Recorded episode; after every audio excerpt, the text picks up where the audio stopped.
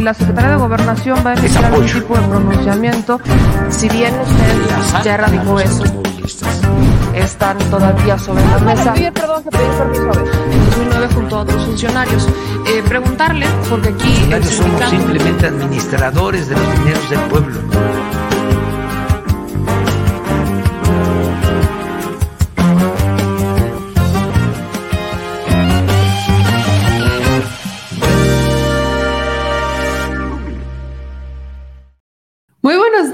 Amigas y amigos, bienvenidos al Detrás de la Mañanera con su segura servilleta, o sea, sé yo, Meme Yamel. Oigan, esta fue una mañanera en donde se dieron anuncios importantes desde el primer evento del 2023 en el Zócalo, que no va a ser informe, pero va a ser celebración, así que vayámonos preparando para sacarle brillo al piso del Zócalo, porque este 18 de marzo habrá evento.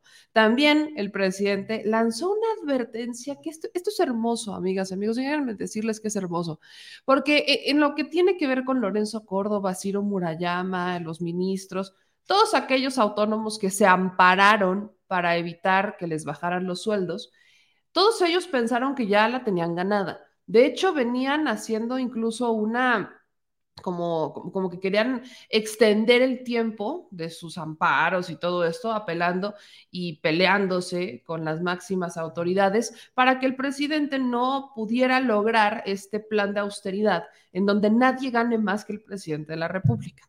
De hecho, hay un tema pendiente con los diputados, ¿no? Los propios diputados tendrían que haber eh, presentado un desglose del sueldo del presidente para entonces en partir de ahí tabular y justificar que todos los sueldos que no se ajusten a ese máximo van a tener que bajar. No ha ocurrido, pero bueno, ha sido, un, ha sido una batalla larga que inició en el 2019 y que hasta este momento no se ha logrado ganar. Y pensaron los Ciro Murayama, Lorenzo Córdoba, ministros, autónomos, ¿no? todos ellos pensaron que ya que ya ellos estaban salvados por la campana, que habían logrado ampararse, qué sé yo.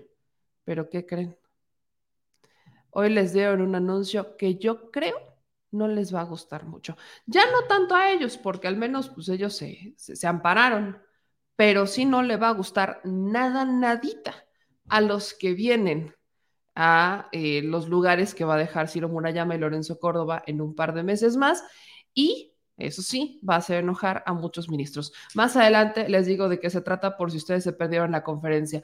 Pero, como ustedes ya se la saben, tenemos que empezar con el análisis del segundo día del juicio general García Luna. Ya se los voy a combinar con el tercero porque a estas horas ya sabemos que el juez sí desechó un testimonio en contra de Genaro García Luna. Es más, lo considero una pérdida tiempo. Así que ayúdenme a compartir la transmisión, vamos a darle likes, activar las notificaciones, dejar las, los comentarios por acá y ayúdenos a seguir llegando a más personas. Vamos a entrarle justamente con este análisis, eh, el resumen que se presentó en la conferencia de prensa sobre el segundo día del juicio en contra de Genaro García Luna y ahorita les voy a platicar qué es lo que pasó, porque justo en este análisis, eh, pues estábamos pendientes, desde ayer se los platicábamos, Uno de los testimonios que presenta la Fiscalía en contra de Genaro García Luna fue un testimonio muy amplio que en realidad no abarcaba el periodo por el cual están juzgando a Genaro García Luna. Entonces, ese detalle, el que se fue hasta como que el origen de los tiempos, se fue a explicar el futbolista hasta el origen de los dinosaurios y, demás, que por ahí de los noventas, es un testimonio que en realidad no le funcionó a la fiscalía. El día de ayer estábamos entre que sí y no se iba a tomar el, testimonio y quizás solamente iban a tomar una parte, no, sabíamos, pero hoy ya sabemos que está completamente desechado. Así que vamos a ir desde el principio y este es el análisis o el resumen que se presenta en la mañanera sobre el juicio contra Genaro García.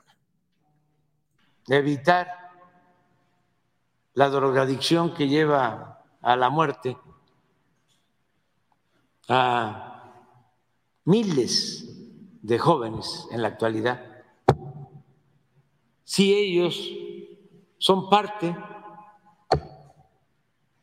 de esas bandas que distribuyen, que trafican con droga,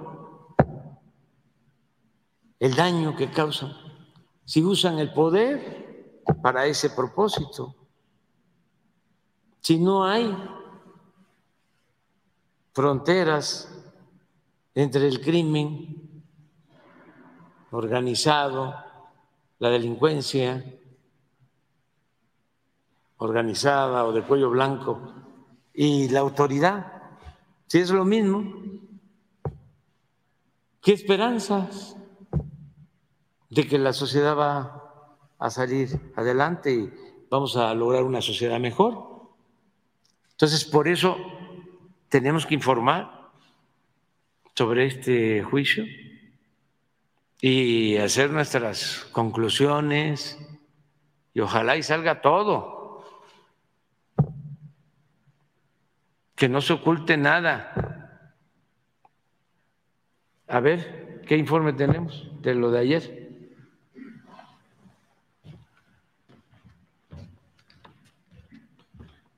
Sí, con su permiso, señor presidente. Buenos días. Y vamos a presentar el reporte del segundo día de las audiencias del juicio contra Genaro García Luna en la, en la Corte del Distrito Oeste de Brooklyn, en Nueva York y el juez eh, Brian Coogan, que es el que interrogó al primer testigo que se presentó el primer y segundo día, que es Sergio Villarreal Barragán, que fue policía federal, después lugarteniente del cártel Jalisco, digo, del cártel de los Beltrán Leiva, y que pues eh, contó su versión acerca de los sobornos que recibió García Luna el día de ayer y de cómo incluso en una, ocasión fue secuestrado por el propio eh, jefe de jefes, como se le conocía Arturo Bertrán Leiva, para eh, reconvenirlo y para pues, pagarle pues, los sobornos. Y luego, como también describió un, operativo en el que sicarios de los Beltrán Leiva, disfrazados de policías federales de la AFI de la CIEDO, pues eh, detuvieron a uno de los integrantes del, del Mayo Zambada, a su hermano, y que fue detenido después entregado a las autoridades. A su vez también en este segundo día, pues él dio cuenta de una... Eh, de, de, un acuerdo que tenía con la policía de la AFI y, García Luna, de, comisos que hacían eh, de otros cárteles y que se dividían las ganancias a la mitad. Esa fue, digamos, casi toda la audiencia el día de ayer y ya se presentó un segundo testigo, eh, Tirso Martínez Sánchez, conocido como el futbolista, que pues, él se dedica a, lavar dinero del, cártel, bueno, de varios cárteles, del cártel de Sinaloa, y que él asimismo se asumió como el distribuidor o como el operador para la distribución de cocaína en Los Ángeles, en Chicago y Nueva York, y que a su vez este, él compraba algunos equipos de fútbol mexicanos para lavar dinero de los cárteles, en particular el de los gallos blancos del Querétaro. Entonces esto lo vamos a presentar el día de hoy en, en un video y pues eso es todo. Ayer, 24 de enero, concluyó el segundo día de audiencia del juicio contra Genaro García Luna en la Corte del Distrito Este de Brooklyn, Nueva York. El juez Brian Coogan y los 12 miembros del jurado, cuya identidad es anónima, continuaron escuchando las declaraciones de Sergio Villarreal Barragán, el Grande, lugarteniente de los Beltrán Leiva. Interrogado por la Fiscalía, el Grande afirmó que tras convertirse en secretario de Seguridad Pública, García Luna dejó de acudir con frecuencia a las reuniones con el cártel de Sinaloa, en las que recibía los pagos por el apoyo que les brindaba, y en su lugar comenzó a enviar a Luis Cárdenas Palomino, quien recibía el dinero destinado a García Luna en maletas negras conocidas como chorizo. Villarreal Barragán declaró que a medida que el cártel de Sinaloa fue expandiéndose, los pagos a García Luna aumentaron. En un principio de una bolsa a la que aportaban todos los líderes del cártel, pero tras la ruptura interna de la organización criminal, directamente de Arturo Beltrán. A cambio de dichos pagos, García Luna les ofrecía tanto información como el control de aeropuertos y carreteras en todo el país. Como ejemplo de la información que García Luna proveía al cártel a través de Cárdenas Palomino, el Grande mencionó que él fue informado de que la DEA estaba monitoreando y siguiendo a su cuñado. También fueron informados de los planes para capturar al Mochomo, de las casas de seguridad que se iban a catear e incluso de los planes para irrumpir en la boda de la Barbie, por lo que nadie acudió a la boda, ni siquiera a la Barbie. El Grande también afirmó que García Luna les dio algunos contactos para que el cártel obtuviera equipos de intervención de comunicaciones, espionaje y contrainteligencia. Villarreal Barragán relató haberse disfrazado de miembro del asiedo para detener al rey Zambada, quien luego fue entregado al entonces secretario de Seguridad Pública de la Ciudad de México y a los verdaderos agentes del asiedo. Además dio órdenes para que se le tomaran fotos para evitar que pudieran cambiar al detenido, señalando que en México todo es posible. El testigo también narró cómo Arturo Beltrán Leiva secuestró a Genaro García Luna en la carretera Cocoyoc para demostrarle que nada era imposible. El secuestro se debió al enojo de Beltrán por el apoyo de García Luna a El Chapo y al Mayo, además de que Cárdenas Palomino ya no contestaba sus llamadas y los operativos siempre eran en contra de los Beltrán. Después de retenerlo por unas horas, García Luna fue liberado en la misma carretera. Tras las incendiarias acusaciones del Grande, el abogado defensor de García Luna, César de Castro, procedió al contrainterrogatorio. La defensa buscó descalificar al testigo enfatizando que es un delincuente peligroso y temido, por lo que sus declaraciones carecen de validez. Pero en el proceso, De Castro cometió ciertos errores en las preguntas, confundiendo algunos nombres, lo que generó que luciera un poco frustrado y enojado al no poder acorralar al testigo. De Castro realizó una declaración directa al testigo, argumentando que Arturo Beltrán había matado a dos mujeres en su casa por haber criticado a su esposa, lo cual el testigo manifestó ser cierto. Finalmente, De Castro cerró su interrogatorio preguntando al testigo si sabía de grabaciones de García Luna con Beltrán y, en su caso, si las había entregado a la fiscalía. A lo que el testigo respondió que sabe de la existencia de cintas, pero que no las tiene en su poder. Tras esta declaración, De Castro se dirigió al jurado y expresó que no hay evidencia ni grabaciones de su cliente con Arturo Beltrán. La audiencia concluyó con las declaraciones preliminares de un nuevo testigo, Tirso Martínez Sánchez, el futbolista, lugarteniente del cártel de Sinaloa. Martínez era el encargado de los cargamentos de cocaína transportada en tren a Los Ángeles, Chicago y Nueva York y compró diversos equipos de fútbol como los Gallos Blancos de Querétaro que eran usados para lavar dinero del narcotráfico. Tras una moción de la defensa para invalidarlo como testigo, mañana seguirá el juicio y el juez decidirá si el futbolista es un testigo idóneo para el caso de García Luna. Muy bien, bueno, vamos. Ese fue justamente el resumen del segundo día del juicio en contra de Genaro García Luna. Entonces, ¿qué es lo que pasa? Bueno, mientras estaba la mañanera, uno de los periodistas que está cubriendo justamente el juicio en Nueva York pone lo siguiente. Estaba en una entrevista cuando el juez Kogan nos dio el coganazo publicando su decisión de desestimar parte del, del, testimonio de Tirso Martínez, el futbolista contra García Luna. Acota el periodo para no tomar en cuenta eventos antes del 2000 y parte del 2001. ¿no? Aquí justo voy a leer este eh, reportaje, esta nota que publican en la opinión de este, en este medio de la opinión Los Ángeles, pero este es el caso del juicio, ¿no? Juez bloquea parte del testimonio del segundo cooperante contra García Luna. Y dice lo siguiente, el juez Brian Cogan bloqueó parte del testimonio de Tirso Martínez Sánchez, alias el futbolista, al considerar que narra hechos antes del periodo por el que está acusado Genaro García Luna, exsecretario de Seguridad Pública mexicano. La orden del juez Cogan establece desechar las declaraciones comprendidas entre el 93 o 94 y 2000, incluso parte del 2001. La conspiración acusada en, el, en la acusación formal comienza en el 2001, señala el juez Cogan en su decisión. Agrega que los fiscales del Distrito Este de Nueva York no han justificado el motivo de que se aborde ese periodo como legalmente se requiere para aceptar ciertas pruebas o testimonios en el caso. En su primer día de audiencia, el futbolista, quien ya había declarado contra Joaquín El Chapo Guzmán, habló de cómo traficaba cocaína para el cártel de Sinaloa hacia Estados Unidos por medio de trenes. El asistente del fiscal Philip Pilmar cuestionó también a Martínez Sánchez sobre las personas con quien comenzó a vender droga en Los Ángeles, California.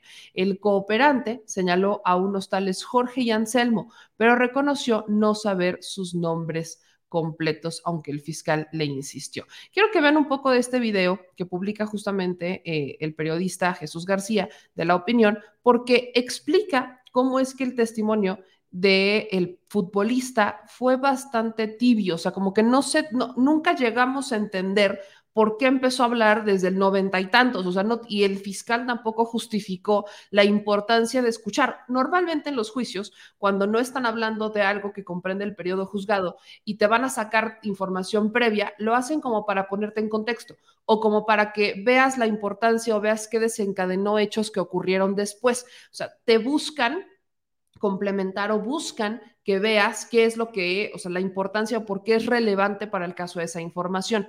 En, este, en esta declaración no ocurrió así, o al menos la fiscalía todavía no llega a ese momento de decir, oigan, esto es importante porque entonces, si entendemos esto que pasó en el 93, vamos a entender por qué García Luna terminó conspirando para traficar droga en el 2001, 2002. Eso es todavía lo que no se sabe y por eso es que el juez Cogan dice, pues vamos a terminar por desechar parte del testimonio de uno de los testigos en contra de García Luna. Vamos a escuchar brevemente este, esta cápsula. ¿Qué tal? Muy buenas tardes. Mi nombre es Jesús García. Pues bueno, hoy estoy grabando de una locación distinta debido justamente al clima en la ciudad de Nueva York que está bastante con bastante viento y pues bueno, me complicó un poco grabar afuera, pero sí tuvimos la oportunidad de estar en la nueva audiencia el día de hoy en el juicio a Genaro García Luna, donde terminó el testimonio de César Villarreal Barragán, alias El Grande quien entre otras cosas reveló que Arturo Beltrán Leiva, quien formó parte de la organización criminal eh, Los Beltrán Leiva, pero también del cártel de Sinaloa, empezó a tener problemas serios con García Luna cuando éste dejó ser de director de la llamada Agencia Federal de Investigaciones en México, conocida como AFI, y bueno, formó parte de la recién creada en 2006 Secretaría de Seguridad Pública en México durante el gobierno de Felipe Calderón.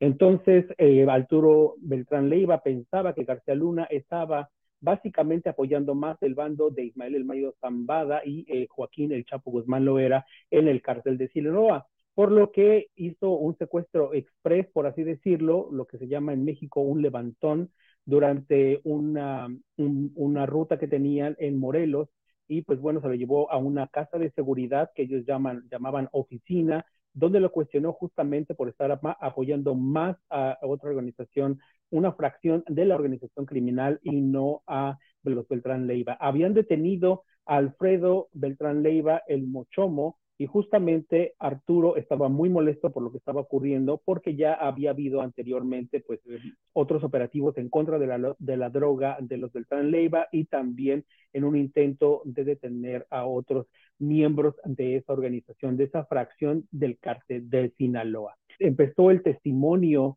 eh, de otro personaje que podría, bueno, contribuir con cierta información en el juicio a García Luna.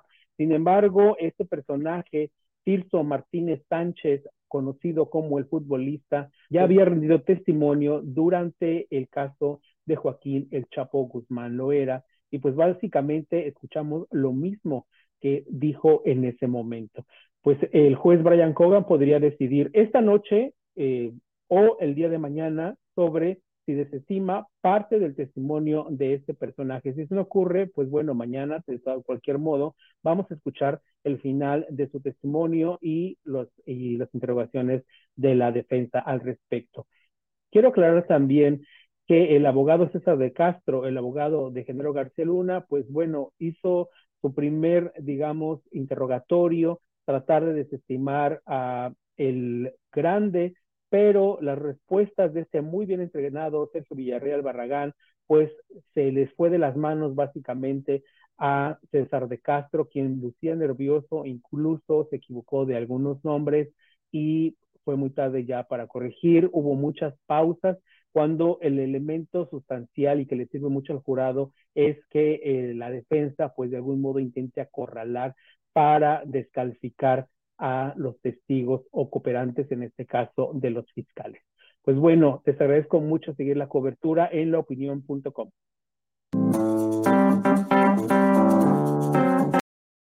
Ahí lo tienen, eso es justamente el reportaje de la opinión, que es uno de los medios que estamos siguiendo, justamente por la cobertura que llevan al respecto del juicio de General García Luna, que están allá, y que además este periodista, que lo vamos a buscar también para platicar con el Jesús García eh, en estos dos meses que tenemos de cobertura del juicio en contra de General García Luna, ha llevado también otros juicios, ha estado cubriendo otros juicios en Estados Unidos. Es importante decir que el juez Kogan cuestionó en su decisión que era pues poquito sospechoso que el futbolista no se acordara de los nombres, ni que fueran, ni siquiera que fueran nombres reales. O sea, cuestionan como tal el testimonio del futbolista. Y sobre todo porque, les digo, se fue hasta el origen de los tiempos, hasta el 93, 94, y no hace mucho sentido que se haya ido hasta, hasta, hasta allá, porque pues estamos hablando de un periodo, insisto, es un periodo por el cual están juzgando a García Luna y es el periodo por el cual fue funcionario federal, ¿no? Desde la AFI con Vicente Fox hasta secretario de Seguridad Pública Federal con, con eh, Felipe Calderón. O sea, ese es el periodo por el cual lo están buscando y lo están juzgando, porque estamos hablando de un delito que es el delito de conspirar para que otros trafiquen y él se hace rico. Entonces, como tal, él no mete la droga, ¿no? Él no es, o sea, no como el Chapo que él traficaba la droga, que él es el que la metía, no. En este caso estamos hablando de García Luna, que él desde sus espacios de poder, desde posiciones de poder, ayudó a que un cártel se fortaleciera, tomara tanto control y lo dejó pasar libre a cambio de millones de dólares para que este grupo criminal metiera droga a Estados Unidos. Por eso también es que se llega a cuestionar a la Fiscalía de México, porque los delitos ocurren en México, pero su impacto directo recae en Estados Unidos. O sea, el delito es tal cual, él desde México, en sus posiciones de poder, ayudó al cártel de Sinaloa, al Chapo Guzmán, deshaciéndose de sus contrincantes, volviéndose multimillonario y además pues enviando, o sea, dándoles el paso libre para que nadie los molestara y llegar a Estados Unidos. O sea, México no habría hecho su trabajo. Por eso, en los alegatos iniciales, cuando abre la fiscalía su, eh, el juicio en contra de General García Luna, lo que dicen es que García Luna fue un traidor para México, un traidor para Estados Unidos y un traidor hasta para los narcos. Y justo el testimonio del grande es importante, porque el testimonio del grande lo que hace es confirmar estos tres puntos. No solamente traicionó a dos países, sino que también traicionó al narco. De ahí la importancia del secuestro. Y justo el video que publicaban en la mañanera, este video de resumen, justo lo dice. ¿Qué es lo que dice el grande? Que eh, el Beltrán Leiva, Arturo Beltrán Leiva, lo secuestra para demostrarle que nada es imposible y que no es intocable, para meterle miedo y decirle, qué está pasando, porque ahí es cuando se empiezan a dar todos los operativos en contra de los Beltrán Leiva y en contra de organizaciones fieles y similares a los Beltrán Leiva para mantener una protección al cártel de Sinaloa, entonces, pues encabezado por el Chapo Guzmán, el Mayo Zambada, que todavía está ahí. Ese es el tema, que la ruptura entre Beltrán Leiva y Genaro García Luna, porque antes eran cercanos, o sea, la, relación era cercana, Beltrán Leiva le pasaba millones, o sea, la relación era tan cercana que cuando empieza a cambiar la historia y se empiezan a dar estos famosos operativos que presumen aquí en México, que operativos que detuvieron a no sé cuántos criminales y que, o sea, que es algo que presume Calderón. O sea, lo único que presume Calderón es justamente lo que se está juzgando. Por eso es que Calderón está tan calladito, porque la estrategia de seguridad que están o sea, lo que hoy se está juzgando en Estados Unidos es la estrategia de seguridad de Calderón. Ese es el punto.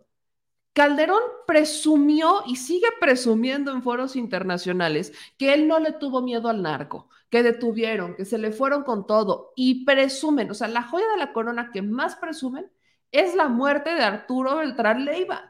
Eso es lo que más presumen, porque justamente, imagínense, lo vengo diciendo, imagínense que Arturo Beltrán Leiva estuviera vivo, que lo hubieran detenido, o sea, que hubieran hecho su trabajo, que lo hubieran detenido vivo, lo hubieran puesto a disposición de las autoridades y que lo hubieran extraditado. Imagínense nada más ese escenario.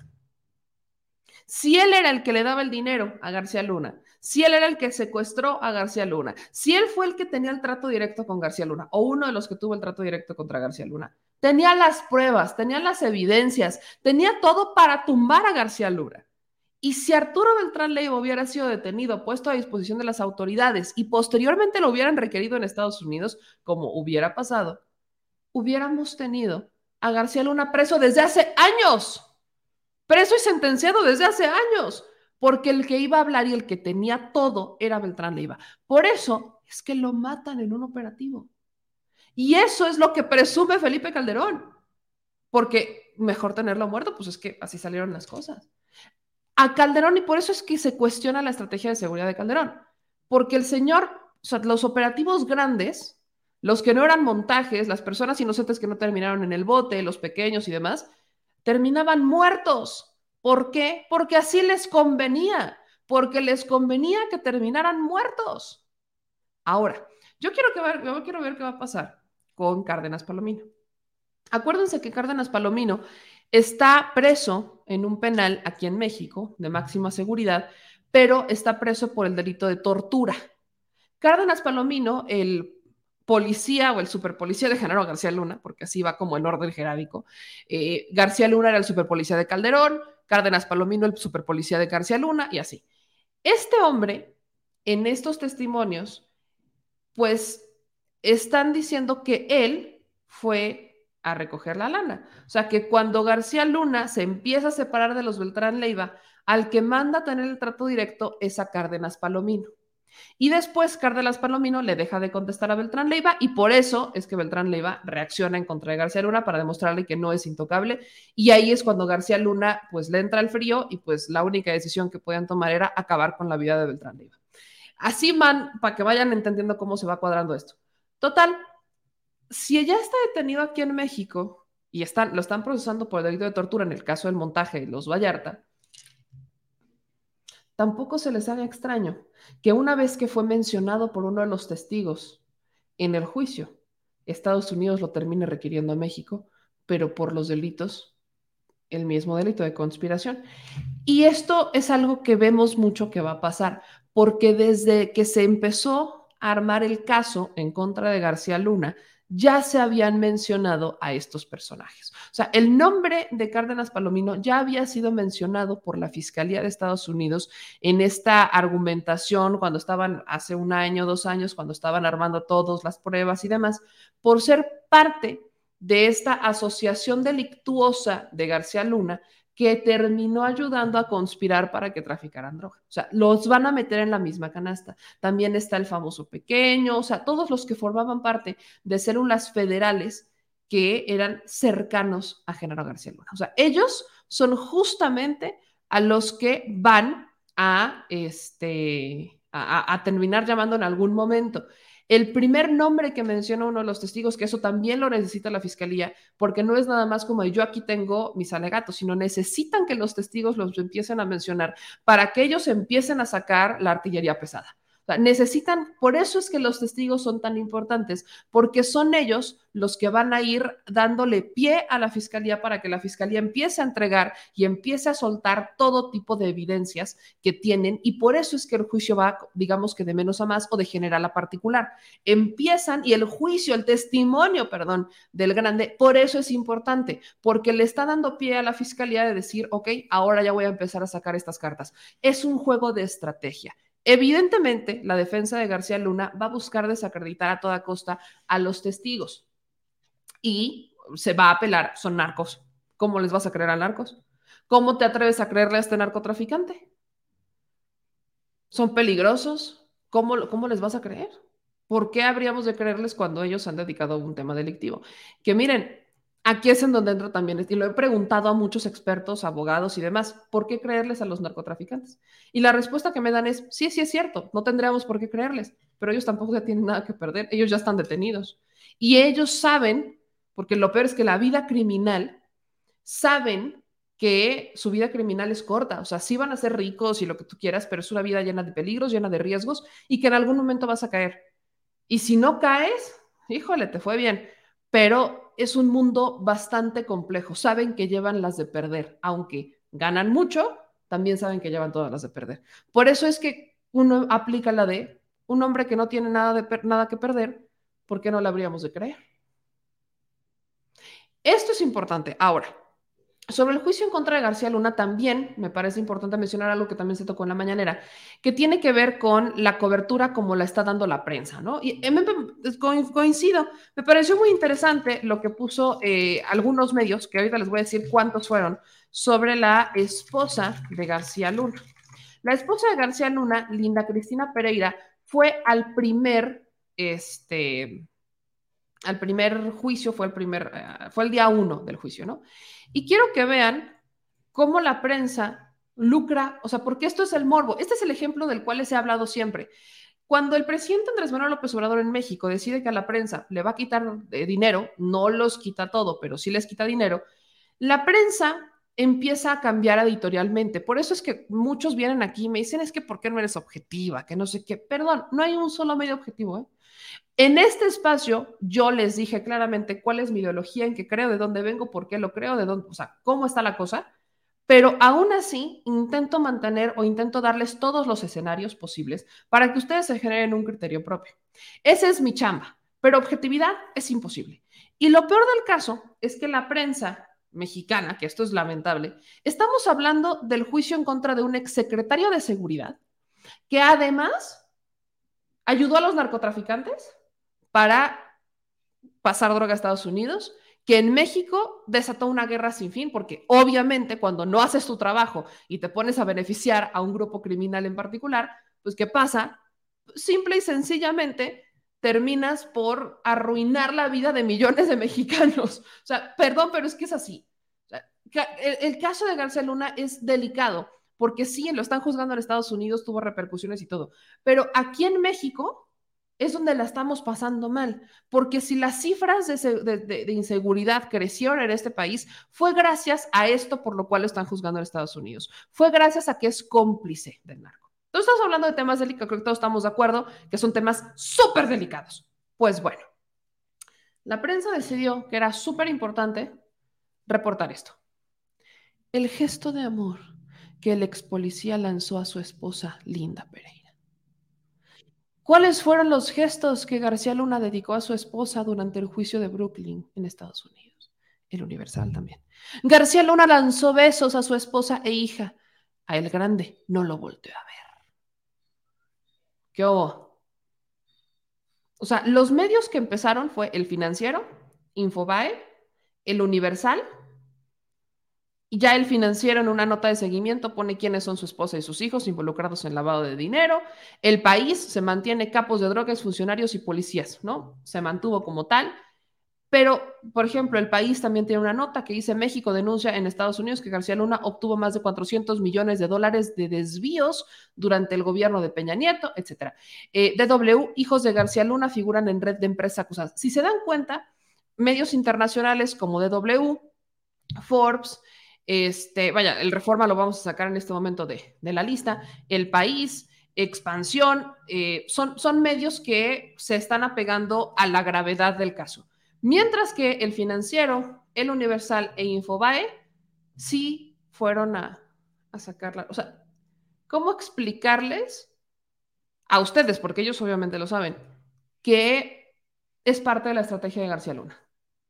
Porque obviamente todo lo que haga García Luna, así no hable, todas las miradas, todos los gestos, todo lo que haga García Luna en este juicio es para que los jurados empaticen, para que el jurado, perdón, empatice con él. Ese es el objetivo. No es casualidad, no es como que, ay, García Luna el amoroso. No, no, no, no, no, no, no. Ah. Todo lo que haga este señor es para empatizar. La esposa fue al primer día del juicio. La primera imagen es la que cuenta. ¿Qué creen que es lo que hacía García Luna cuando le mandaba el beso a su esposa e hija? ¿Qué creen que era? Evidentemente tratar de sensibilizar al jurado, diciéndoles, pues es que este es un hombre amoroso, es un hombre preocupado por su familia, es un hombre, véanlo cómo las quiere. ¿Cómo puedes tú creer que un hombre así sea capaz de todas las atrocidades que está diciendo la fiscalía en este momento?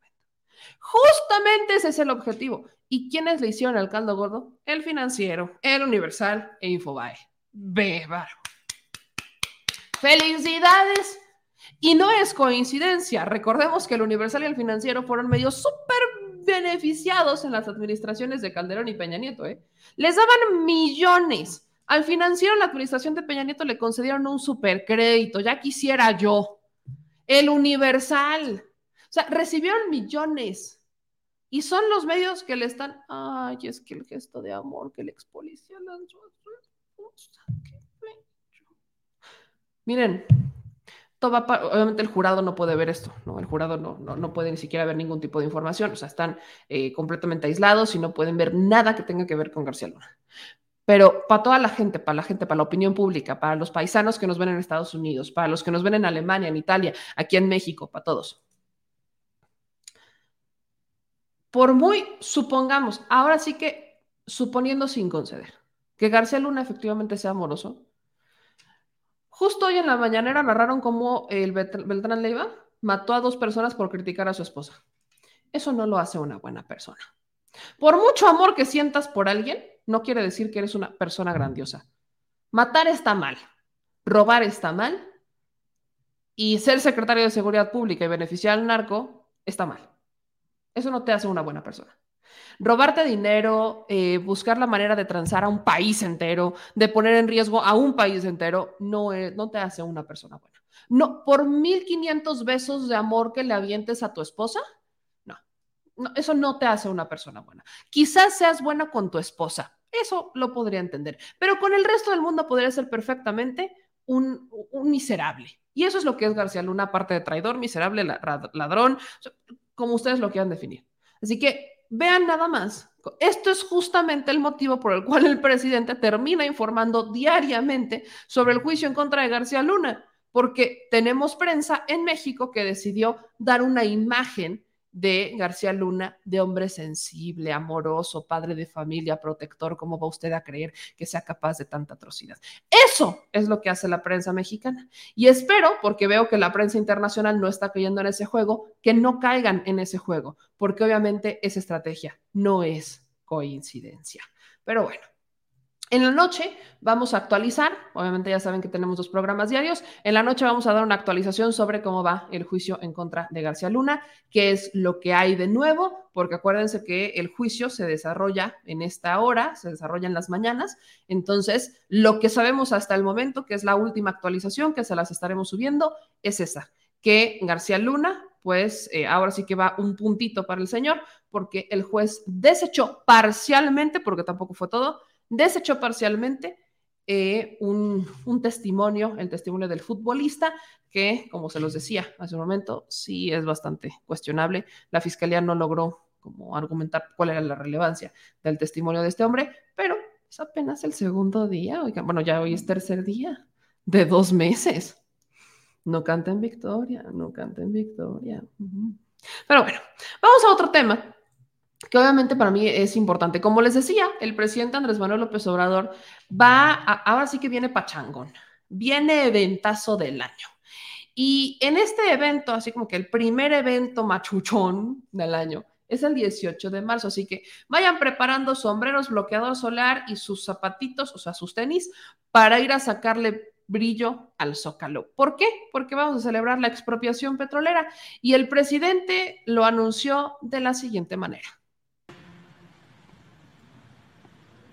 Y porque se están rehabilitando las refinerías y se está construyendo esta refinería y se compró lo de las acciones de Deer Park y estamos construyendo dos plantas grandes, coquizadoras, para este, refinar eh, para eh, tener más eh, gasolinas, menos combustóleo.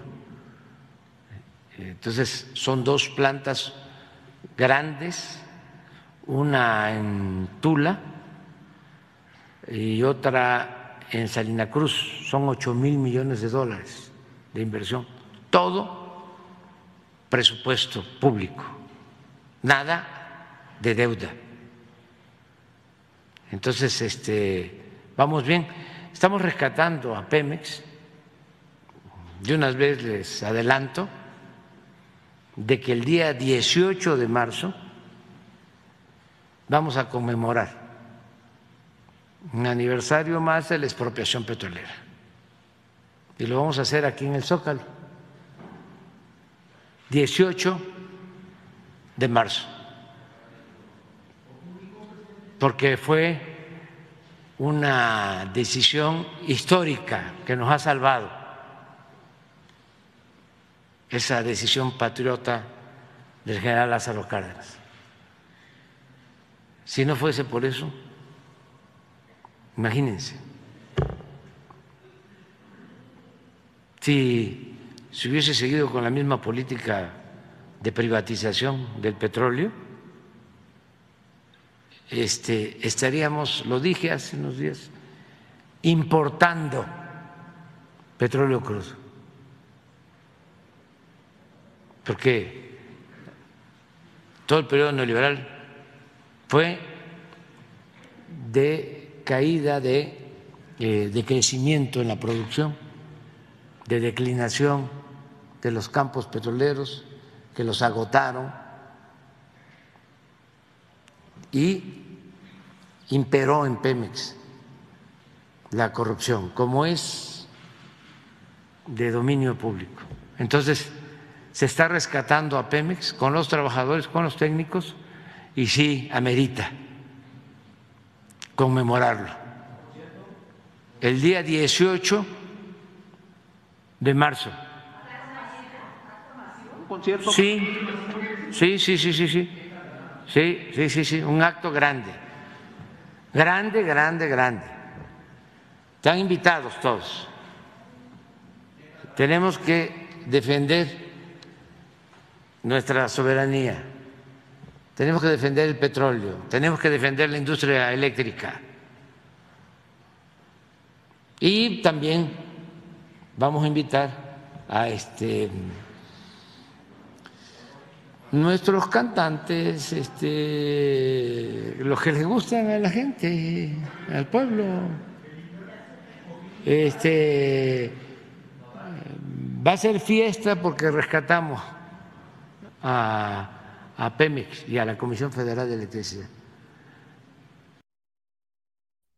Ahí está lo que dijo el presidente Andrés Manuel López Obrador. Así que vamos a prepararnos, vamos a prepararnos en el pachangón, oiga, vamos a prepararnos porque va a haber pachangón para celebrar el, eh, pues, un aniversario más de la expropiación petrolera. Ya lo anunció, yo sé que a mucha gente pues como que no le va a gustar, pero pues yo les voy avisando, prepárense, es 25 de enero, tenemos un ratito para, para que se preparen, para que saquen las mejores garritas y vámonos a festejar. Y bueno, ahora vamos a otro, a otro tema que eh, eso me voy a ir como mezclando porque también considero importante. El presidente Andrés Manuel López Obrador, eh, ya en las últimas preguntas de la conferencia de prensa, eh, tuvo como una hubo como un, no, le quiero llamar enfrentamiento, pero sí hubo ahí un debate con uno de los periodistas que cuestionaba al presidente Andrés Manuel López Obrador por el tema de la transparencia, ¿no? Lo cuestionaba porque hubo, o sea, hubo un planteamiento desde pues, que viene desde Tamaulipas de cómo no han funcionado las instancias encargadas, perdón, las instancias encargadas en, transparencia y en impartición de justicia, etcétera, etcétera. Y el presidente aprovechó esto para hablar justamente sobre el Instituto de la Transparencia y los autónomos. Hubo, hubo una, este, les digo que hubo ahí una, un debate, porque el presidente fue cuestionado por el Sistema Nacional Anticorrupción. Eh, el presidente también mencionó que, pues lamentablemente, estos organismos autónomos como el INAI, la COFESE y demás, son instancias que crearon únicamente como para aparentar que se estaba trabajando para erradicar la, corrupción. Dice el presidente que el avance del sistema anticorrupción es agrandar el aparato, llama a formar gente honesta desde los libros de texto de primaria y que se eleve la importancia de la honestidad como forma de vida y gobierno y vuelve a mencionar que el periodo neoliberal es sinónimo de corrupción y que ni en las universidades ni en el gobierno se hablaba del problema que es la corrupción. Vamos a ver, escuchar un poco de lo que decía el presidente en esta conferencia de prensa respondiéndole a este reportero sobre el Sistema Nacional Anticorrupción, porque de ahí desprende esta advertencia que le manda a Ciro Murayama, a Lorenzo Córdoba, a los ministros. Entonces, ¿qué dice el presidente? No es advertencia ni es amenaza, pero yo les aplicaría la de el que avisa no traiciona. En la Fiscalía General, que es autónoma. Yo le tengo este, desconfianza a estos organismos, porque se crearon, es como el Instituto para la Transparencia. ¿Para qué se creó? ¿Sí? Para que todo se ventilara y todo se conociera y no hubiese corrupción. ¿Sirvió para eso? No, no, no ha servido. Y nos cuesta mil millones de pesos al año. Pero tenemos derecho a la información, tenemos derecho a Pero eso lo pueden resolver de otra manera, todos. Los servidores públicos estamos obligados a informar. No se necesita un aparato. ¿Saben para qué sirvió ese aparato? Para ocultar información. y así como ese, muchos otros. Mire, usted habla de la aprobación de este Instituto Anticorrupción. Es Sistema Nacional Anticorrupción. Sistema Nacional Anticorrupción. Bueno, cuando aprobaron el Sistema Nacional Anticorrupción, no se dieron cuenta de que en la Constitución no se consideraba delito grave la corrupción. Imagínense si no fue una vil simulación. ¿Por qué no primero este, reformaron la Constitución para declarar delito grave la corrupción? Eso lo hicimos nosotros. No, lo que crearon fue el aparato, porque así engañaban. De que de esa manera íbamos a combatir la corrupción, íbamos a tener acceso a la información, eh, no iba a haber monopolios. todos estos organismos que se crearon de la llamada coordinar los organismos. Sí, de la llamada sociedad civil. ¿Sí? Pues este, lo mismo, independientes del pueblo, totalmente controlados por los que se sentían amos y señores de México. Todos los organismos crearon el Instituto eh, para eh, combatir los monopolios, para garantizar la competencia. ¿Y qué? Este, ¿Se logró quitar a los eh, preponderantes, a los monopolios? No, no. Y nos cuesta muchísimo mantener todos esos aparatos. Y nosotros el presidente de México no tiene facultades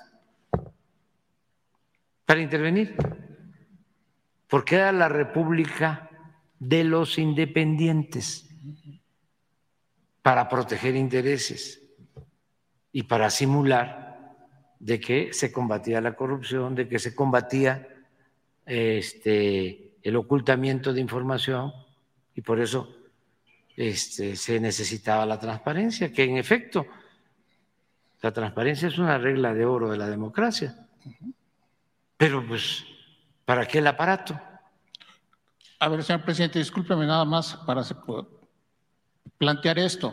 El, el, sistema nacional lo que plantea es la coordinación entre todas las instancias que tienen que ver con transparencia y lucha a la, corrupción para, que hacer, un, para hacer un trabajo mucho más ordenado. Eso no se ha logrado, pero como es, está en la Constitución, a nivel estatal, si hay sistemas estatales anticorrupción y si han estado funcionando, no están en todo el país. Es decir, este esfuerzo por trabajar la anticorrupción con un sistema coordinado no ha terminado de fraguarse y está dentro de la Constitución y tampoco hay una posición clara de decir no sirve, eliminémoslo o vamos a echar marcha atrás. Hay sistemas anticorrupción estatales como Guanajuato, como Aguascalientes, que ya están dando... No me quiero reír a carcajada. Bueno. o sea, por favor. O sea, no, no es así. Desde su punto de vista no funciona. No, no funciona. Y es simulación y es gasto innecesario y es este, tener control de áreas estratégicas en donde se puede robar con impunidad. Entonces no esperamos en su gobierno que en estos No, yo no voy a promover eso. No voy a promover eso. Este, nunca estuve de acuerdo con eso. Eh, no creo que eso ayude. Mire, existe la Secretaría de la Función Pública, que era la antigua Contraloría, que se convirtió en función pública en los gobiernos. Existe eh, la auditoría de mayor superior de la, Federación. La auditoría. Del legislativo. Sí, del legislativo. Eh, existe el legislativo, en particular la Cámara de Diputados, que tiene como facultad exclusiva la aprobación y el seguimiento del presupuesto. Existe pues el Poder Judicial. Entonces, hay instituciones. La Fiscalía también. Bueno, la Fiscalía General. ¿sí? O sea, si usted sabe de un caso de corrupción, va y presenta la denuncia a, la, Fiscalía. Este, entonces, no lo veo necesario, lo considero que es una duplicidad de funciones es seguir este, eh, agrandando el aparato burocrático, que el presupuesto, en vez de llegarle a la gente, se quede en el gobierno, como era antes. El gobierno estaba ensimismado. La mayor parte del presupuesto era para mantener al gobierno. Era un gobierno mantenido, corrupto y bueno para nada. Entonces, este, si no se acepta la corrupción, eh, para empezar, eh, los que tienen que ver eh, con la responsabilidad de que se maneje con honestidad del presupuesto, tienen que ser gentes honestas, que eso es lo que hay que buscar. Entonces es un tema más de personas que de instituciones. Es que si fuese un problema de leyes, no habría problemas. No hay ninguna ley que diga que está permitido robar. Y roban. Lo que hay que hacer es cambiar la mentalidad, formar gente honesta, que eh, existan en las universidades, bueno, desde los libros de texto de primaria, que se eh, eleve la importancia de la honestidad, la honestidad como forma de vida, como forma de gobierno. La educación Más cívica. allá que la corrupción, porque eh, la corrupción es robarse el dinero, la honestidad es ¿sí? eh, no robarse el dinero y ser consecuente,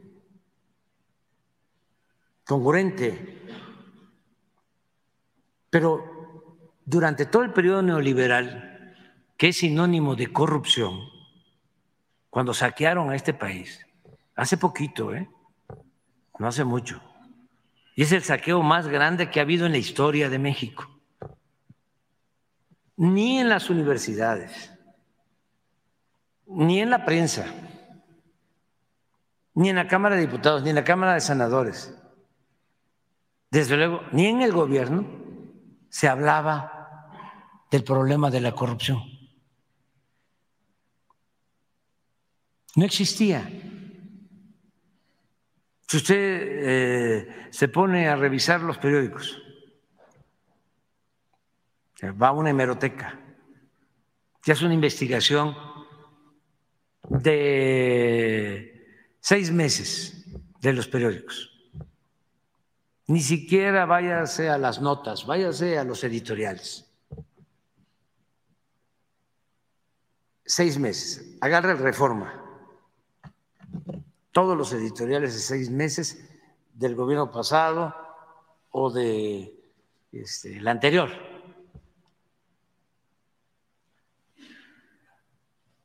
Y nada más busque cuántas veces aparece la palabra corrupción. Haga el ejercicio. No sabe- Saben, eh, en la agenda nacional no existía el grave problema de la corrupción. ¿Qué era lo que existía en la agenda? Las reformas estructurales, la reforma fiscal, la reforma energética, la reforma educativa. Porque eso era lo que les importaba. ¿Y qué era la reforma fiscal? Aumentar los impuestos a las clases medias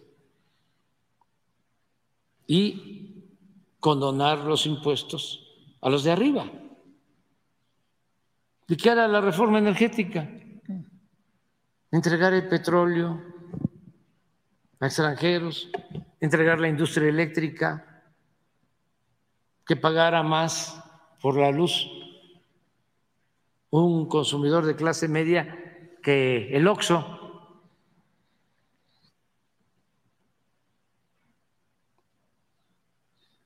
Entonces el tema de la corrupción no existía. Eh, menos el de la austeridad republicana.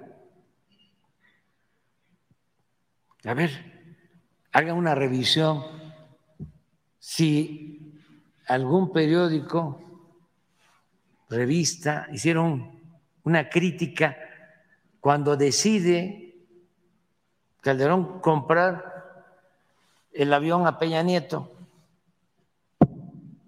Ese avión que no hemos podido ni vender, porque es tan lujoso que no hay quien lo quiera comprar. No me estoy este, eh, disculpando, es que es así. Nada era normal. ¿Sabe cuánto co cobraron solo para construir el hangar del avión que compraron? Mil millones de pesos. ¿Y sabe cuánto tiempo iba a durar ese hangar? Cinco o seis años. ¿Por qué? Ese aeropuerto se iba a cerrar. con la construcción del aeropuerto de Texcoco, otra tranza. Y a la basura mil millones, solo del hangar del avión presidencial. Pero de eso busque en los medios. No, no, señor presidente, esa es la narrativa, pero a final de cuentas los informes ahí están, los, los informes de transparencia ahí están. Porque tenemos derecho a saber y tenemos derecho a buscar esa información y saber cuánto costó el hangar, en qué se ha desperdiciado el dinero, si es el caso. La Auditoría Superior de la Federación tiene muchos años haciendo la auditoría al gobierno federal, tiene exigiendo reglas de operación. Entonces, tiene que haber buenas reglas, tiene que haber buenas instituciones para combatir la corrupción, aunado a lo que usted menciona, buenos existen, funcionarios. existen. El asunto es que hay complicidad que este, no se daba cuenta el fiscal eh, del gobierno anterior de lo que se estaba haciendo en Pemex? ¿O el de la función pública? ¿No se daba cuenta? ¿O los legisladores no se daban cuenta? No había voluntad para cortar de tajo con la corrupción, pero no es un asunto de leyes o de este, aparatos o de oficinas. ¿Sabe eh, para qué crearon también todo eso? Porque los atendían muy bien, bueno, los siguen atendiendo muy bien a todos los que trabajan en esa oficina. La mayoría gana más que yo. ¿Y qué hacen? Guardar silencio. Cómplice. Es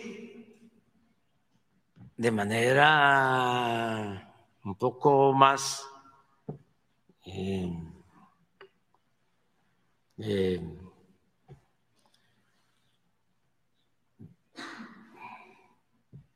fina, pero con más simulación lo que hacía Porfirio Díaz. Ande, pues, lo que hacía Porfirio Díaz, el maiceo. Miren, o sea, yo entiendo, yo le he preguntado al presidente sobre los mecanismos de transparencia. Yo se lo he preguntado.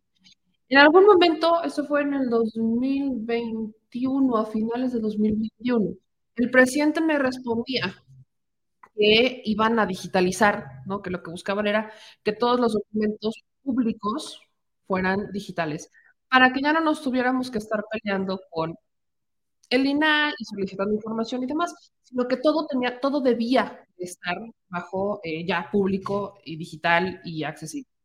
Eso no ha pasado. Eso no ha ocurrido. Porque lamentablemente estamos en una situación donde es muy complicado digitalizar. Uno cuando se enfrenta a solicitudes de información, que empiezas a preguntar cuánto, eh, cuántos son los gastos y dónde están las facturas y demás, te ponen pretextos, porque la autoridad, la que sea, está buscando protegerse. Siempre hay errores.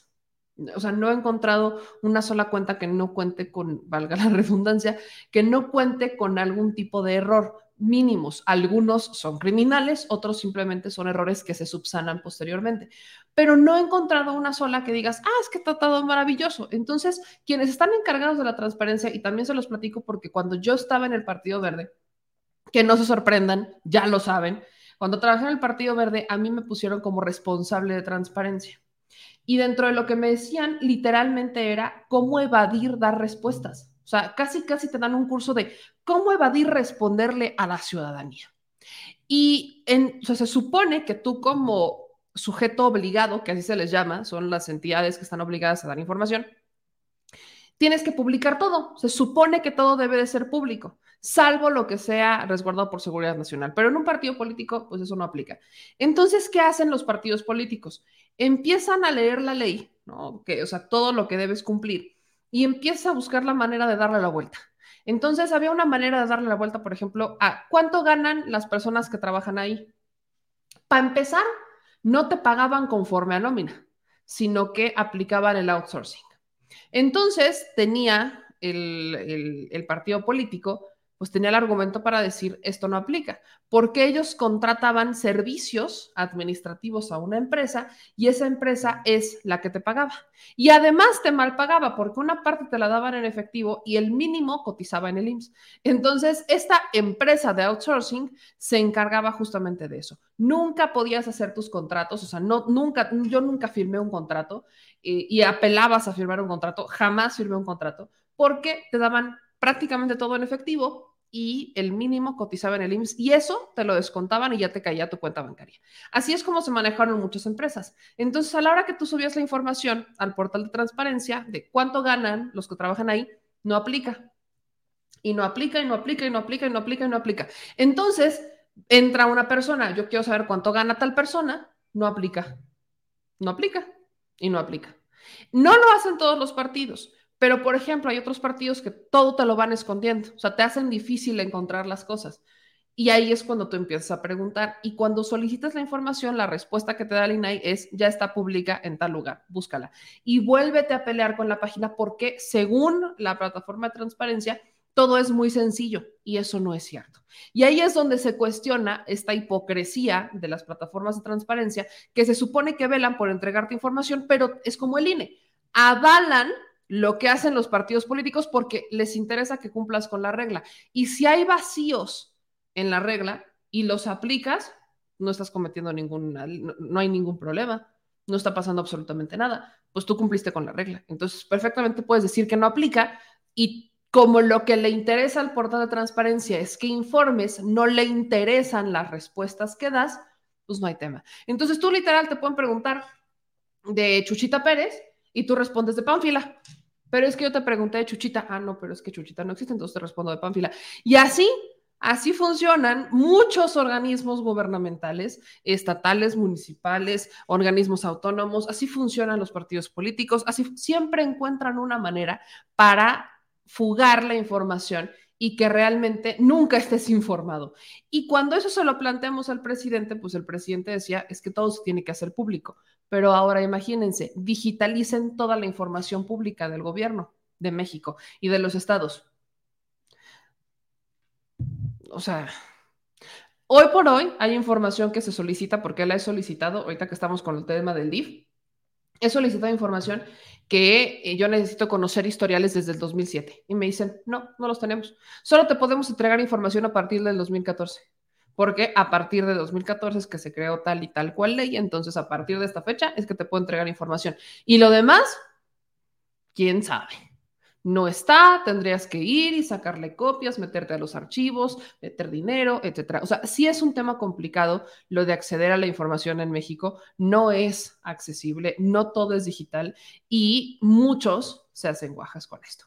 Pero, como les decía, este debate entre el presidente y el reportero dio pie a cuestionar otra vez los sueldos de magistrados y consejeros del INE, por mencionar algunos. Y aquí el presidente lo que les decía es, el que avisa no traiciona. Dice, no es una advertencia ni es una amenaza, pero de que lo voy a hacer, lo voy a hacer. Y dice el presidente que va a mandar una iniciativa antes de que se vaya para ser todavía más específicos y que nadie gane más que el presidente, porque se va a ir, pero va a dejar las bases para que ya no se puedan transar la lana tan fácil. Vamos a ver y escuchar esta parte de la mañanera. ¿Cuál es? Un país con tanta pobreza. Dice un ministro de la Corte, 500 mil pesos mensuales. El del INE, ¿por qué están tan enojados? 300 mil pesos mensuales. La Constitución, volvemos a las leyes, establece en el artículo 127 que ningún funcionario puede ganar más que lo que obtiene el presidente de la República. Pues ¿sabe qué hicieron? Se ampararon. Y como era el mismo Poder Judicial, y a ellos les beneficiaba a los ministros, ¿cómo votaron? pues a favor. Pero antes de que yo me vaya, no es eh, amenaza, ni siquiera advertencia. Este, es un compromiso que tengo. Voy a volver a enviar otra iniciativa de reforma al 127 para que quede más claro. Porque no debería de proceder el amparo. Todavía tengo cosas ahí, voy a enviar varias. Sí, este, es que hay que seguir limpiando el camino, desbrozando el camino para los que vienen después de nosotros. ¿Mande? La oposición para que sea un cambio constitucional. Ah, pero es que ahí me va a servir también. Ahí me ayuda para saber quién es quién. Es que, ¿eh? No, no, no, no, no, no, no, es politización. O sea, ¿qué es importante? Es que hace mucho daño la simulación. Muchísimo daño. Entonces ya, eh, basta. Bueno. Ahí está lo que dijo el presidente Andrés Manuel López Obrador. Así que espérense esa y otras iniciativas más. Y bueno, me voy a ir con este tema porque lo dejé hasta el, al final, creo que siempre queda lo mejor, fíjense. El presidente Andrés Manuel López Obrador exhibió unos cuantos tweets de Ferris que vuelven a exhibir, miren, este hombre, yo siempre lo digo con respeto y demás, pero este señor que intentó juntar firmas, que es que para ser presidente no llegó a nada y ahora se dice perseguido político y líder del frena y no sé qué tanto, insiste en poner una serie de tweets que a veces uno cuestiona. ¿Cómo es que en algún momento fue un periodista reconocido? O sea, porque en algún momento yo, yo me acordaba, me acuerdo, perdón, Pedro Ferriz de Con era Pedro Ferriz de Con, o sea, igual que López Dóriga, en alguna ventana, López Dóriga, como que estos apellidos rimbombantes les hacían como más renombre, como el nombre artístico. Y, y entonces yo, sí era como, uno cuestiona que hoy, o sea, hoy uno ve cómo se, cómo se expresan en Twitter, ve los comentarios que hacen y demás, y la neta es que me pongo a cuestionar toda la información que antes nos creíamos. Creo que es algo que hacemos todos ahora que está el boom de las redes sociales, que hay alternativas diferentes para, para comunicarse y conocer lo que pasa en México, que tienes YouTube, que tienes programas de televisión y radio, que puedes compararlos y decir, porque aquí dijeron esto, o sea, ahora que tienes todo este panorama, al menos aquí en México, que es algo que, por ejemplo, necesitan en otros países, incluyendo Estados Unidos, necesitan este fenómeno de medios de comunicación que empiecen a decir cosas distintas para que no se caiga en, en estos errores de creer lo que te dice una sola persona. Entonces, hoy que tenemos este por supuesto que se cuestiona lo que dicen. Y lo que pasa en la mañanera es que el presidente justamente exhibe estos tweets, se ríe de ellos, se ríe de estos comunicadores, se ríe de cómo es que estos personajes traían una trayectoria y cómo les creían y ver a lo que llegaron. Y por eso es que hay mucha gente que yo lo he cuestionado mucho. Tengo incluso conocidos, familiares que tienen preparación, que son doctores, que son abogados, o sea, que tienen una preparación académica, que tuvieron oportunidades y que en algún momento les fue bien en la vida. Que se crean fake news como la que les ponía la otra vez, que es que la cédula de identidad digital es para que se sustituya la credencial para votar y ahora voten por nosotros. Y quien está detrás de la cédula de identidad digital, que es que según es una empresa de Hugo Chávez. Entonces, comunistas malditos, todos ellos van a votar por nosotros. Ese tipo de fake news que uno dice, ¿pasaste enfrente de la Facultad de Filosofía y Letras de UNAM? ¿Pasaste enfrente del Senado de casualidad? ¿O te la fumaste, no, no, te, no te enteraste? ¿O así eres? Uno no sabe. Cualquiera de las anteriores puede ser una opción. Total, cuando estamos en estos cuestionamientos, pues, pues ahora sí que para, para alegrarnos los miércoles, en este caso, para alegrarnos el programa, les comparto estos cuestionamientos que sí también el presidente pues, se burla, se burla de Pedro Ferriz de Con, del hijo y de todos aquellos que se ponen a compartir tweets desde la víscera, desde el odio, porque desde el cacumen creo que ya no les quedó nada que compartir. Así que vamos a ver y escuchar lo que dijo el presidente sobre estos ilustres periodistas. ¿No tienes el mensaje A ver si si es cierto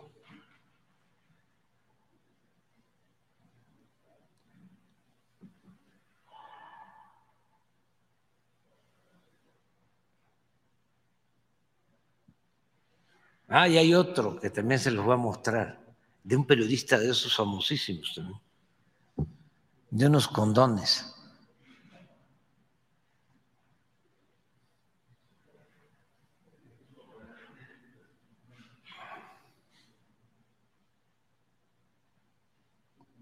Pero toda esta gente que le creía a estos periodistas famosos, porque Lore de Mola, este, Pedro Ferriz, eh, Joaquín, Ciro, bueno, Carmen, en su tiempo, pues, tenían este, muchos seguidores. Y ahora, pues va saliendo, porque van enseñando el cobre, y se va conociendo todo esto. Es uno de santería.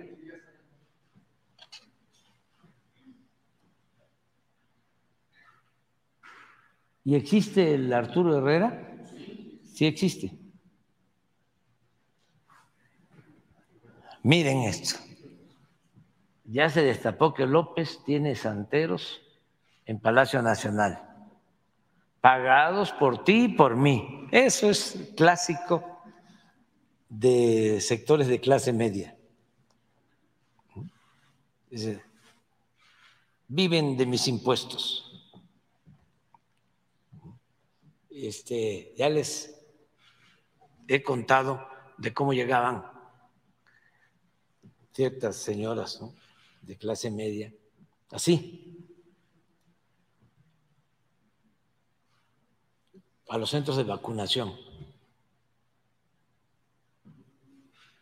enojadas porque tenían que hacer un poco de fila y las atendían en 40, una hora, 40 minutos, una hora. Y siéntese, señora. Y sigue enojada. Y ya la vacunaron. Y todavía decía, ¿no? Este, ojalá y sea buena la vacuna, porque todo esto lo estamos pagando con nuestros impuestos. Llegaba una mujer igual, pobre, humilde, la acomodaban en la fila. Sí, señorita, sí. Muchas gracias. La sentaban. Muchas gracias. ¿Quiere tomar agua? ¿Quiere tomar algo? Sí, muchísimas gracias. Ya pasaba que la vacunaran, la vacunaban. Ay, muchísimas gracias. Que Dios se lo pague. Entonces son dos formas de este, ver las cosas y de actuar en la vida. Y que la señora esta humilde, este, respetuosa, eh, no sabe que es de los impuestos que está comprándose la vacuna, pues sí, pero ¿por qué lo tiene que decir? A ver, pero no regresa porque me quedé. Ya se destapó que López tiene santeros en Palacio Nacional, pagados por ti y por mí. No sorprende, la santería es una religión de criminales. No por nada Cuba es el país con más seguidores. Las decisiones más importantes del país son tomadas por brujos. Todavía se atreve a ofender a mis amigos. Bueno, ¿y le siguió?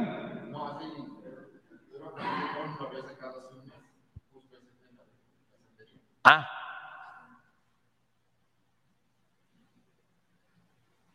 AMLO recurre, es un secreto a voces. AMLO recurre a la brujería, santería, magia negra y rituales de muerte para llegar y acumular poder. Ya tuvo lo que quiso, ahora va de regreso. Eso se llama karma o justicia divina.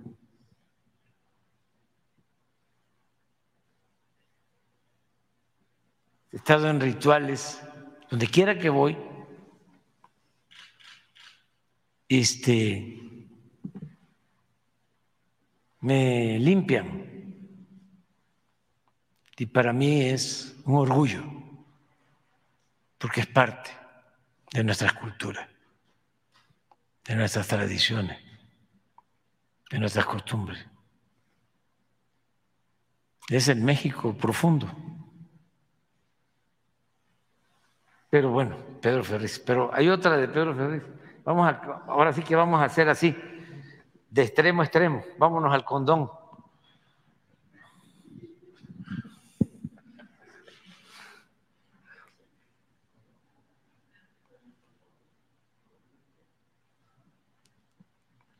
Este lo sacó eh, José Hernández de la jornada, caricaturista. Me voy a, este, a, a vengar de, de Hernández. Voy a decir que es uno de los mejores caricaturistas de México. Para que, espérame, espérame, espérate, para que este le den sus llegues en las redes.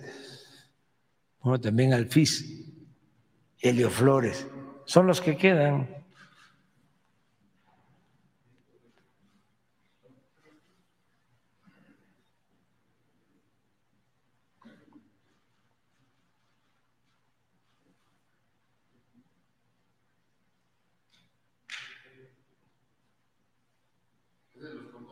Sí, sí, sí, está durito, pero sí, pero ayuda.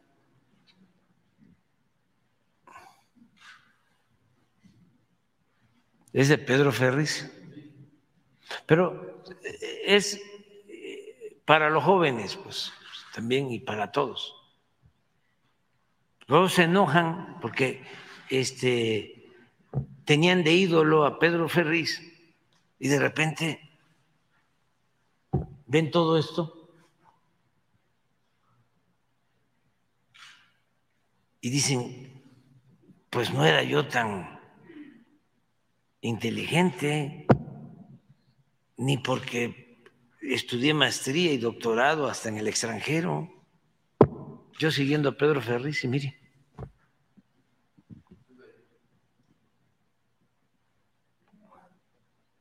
Bueno, pues resulta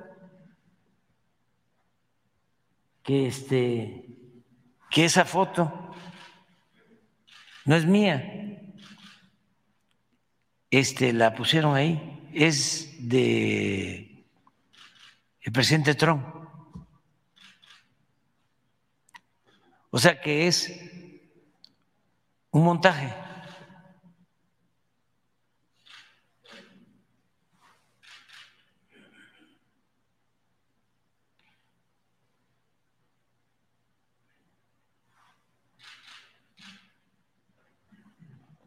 Pero ¿por qué no buscas a, Hernández, que es el que lo dice? No, al contrario, me ayudan. O sea, que es, si hasta los voy a premiar. Este, porque este es parte de mi trabajo. Imagínense ir haciendo conciencia el tuit de, de Hernández.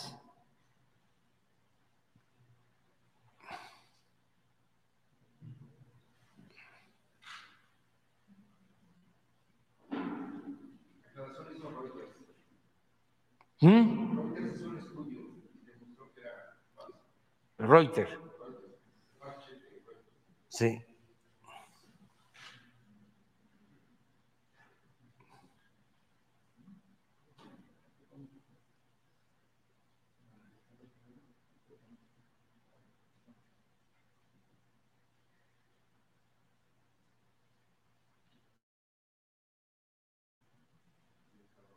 Ese es lo de Reuters. Es una agencia internacional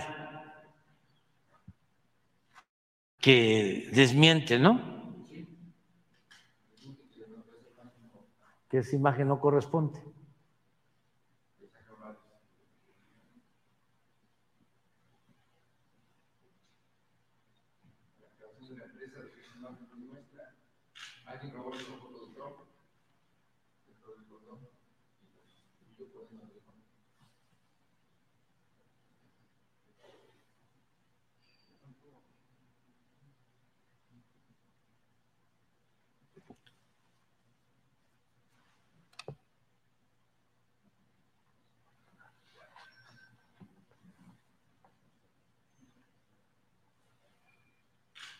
Y eran los famosísimos, y siguen siendo, porque hay quienes no quieren dar su brazo a torcer.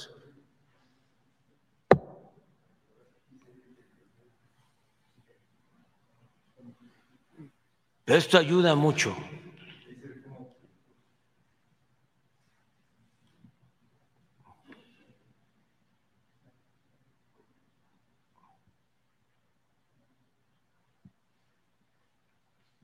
¿Tienen más?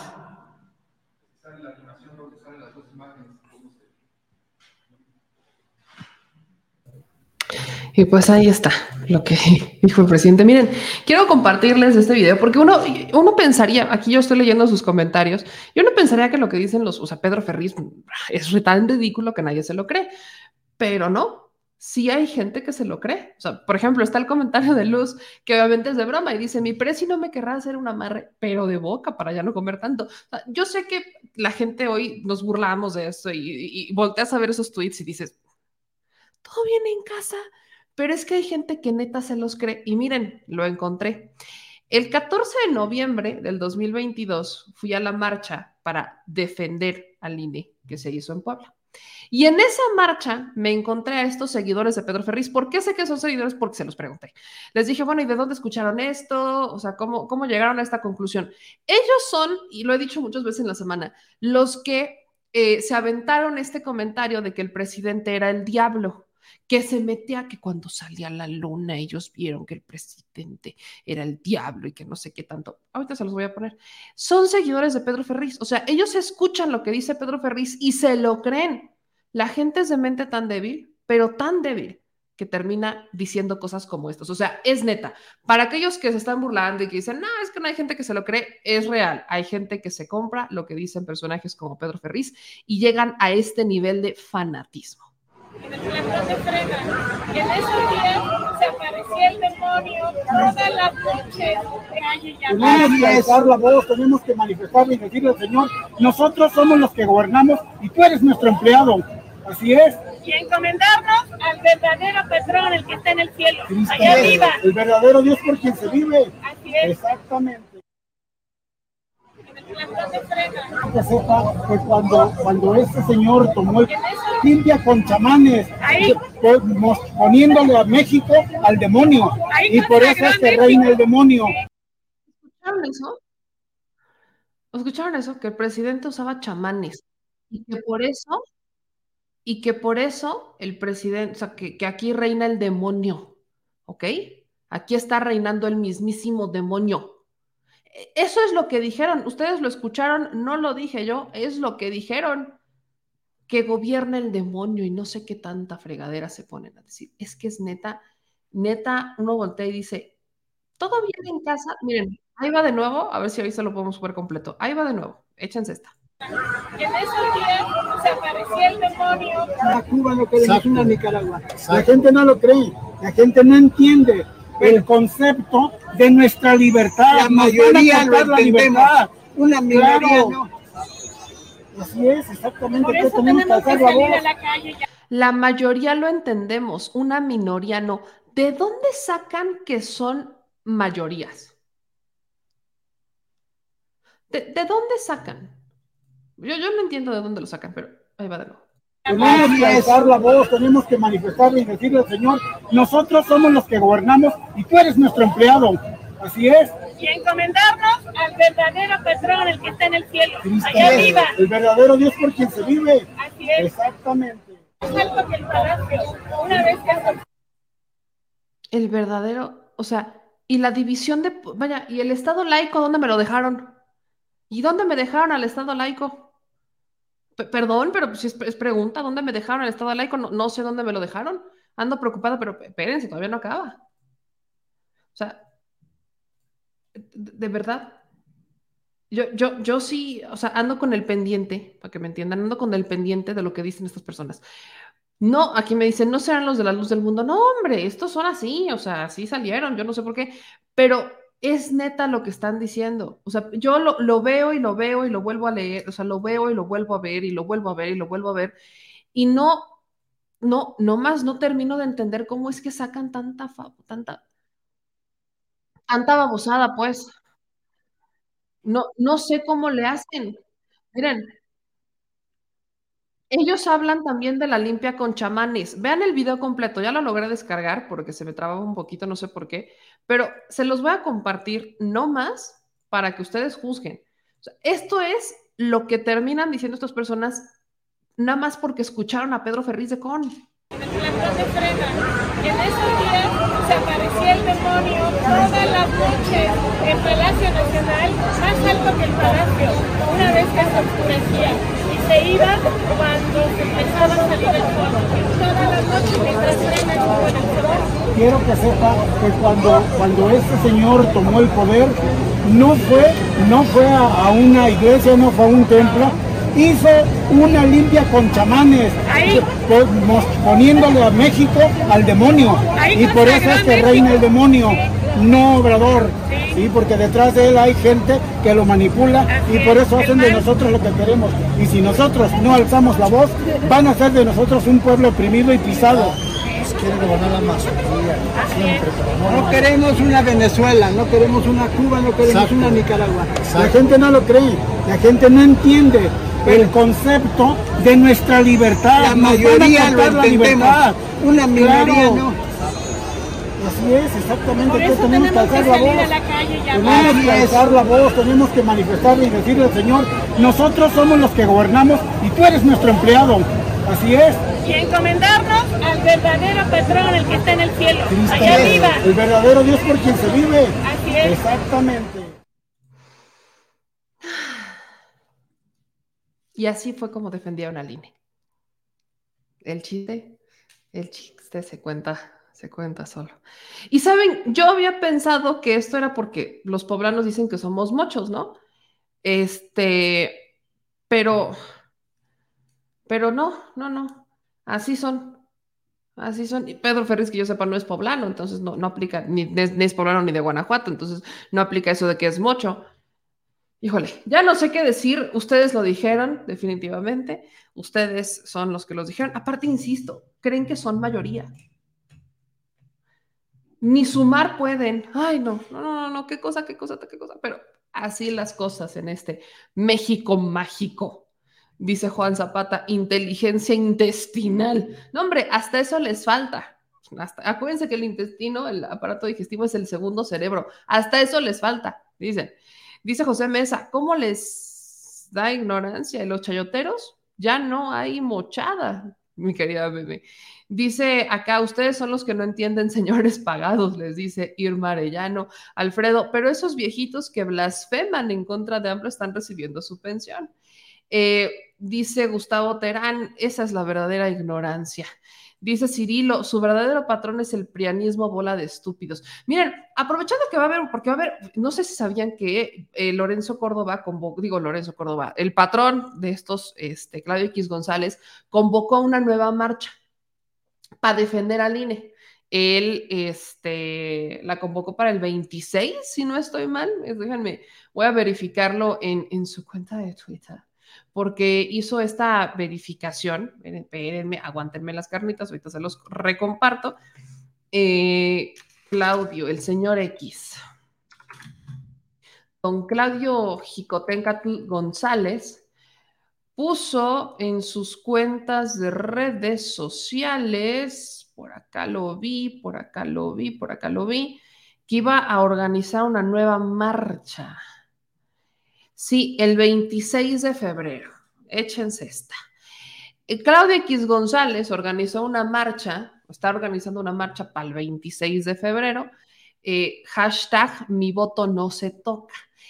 Y de ahí también sacan muchísimas fake news, ¿no? De que Claudia X González está defendiendo al INE, que esa es la peor fake news de todas, y que es que si tenemos la cédula de identidad este, digital, van a venir los castrochavistas, comunistas a votar por nosotros y no sé qué tanto, y es que está el plan B arriesga hasta el conteo de votos y que no sé qué tanto. Así que creo que va a ser muy buena idea volver a hablar sobre la reforma electoral. Vamos a buscar a nuestro querido Álvaro Arreola para platicar con él sobre el plan B, que no habíamos tenido oportunidad para desmentir al patrón del PRI y del PAN, y creo que también del PRD, porque si no lo abandonan, don Claudio X González. Se organiza una marcha para el 26 de febrero y pues aquí estaremos, obviamente, para ver si no me salen otros defensores como estos señores que, que es que Satanás y que no sé qué, y que ahora dicen que van a llegar hasta el Zócalo, pues pásenle adelante. La vez pasada no la organizaron para llegar al Zócalo, pero pues a ver si lo intentan, ¿no? A ver, esta sería como la cuarta vez que intentan llegar al Zócalo, pues a ver si lo intentan, aunque sea, ¿no? Ándale, para allá, órale.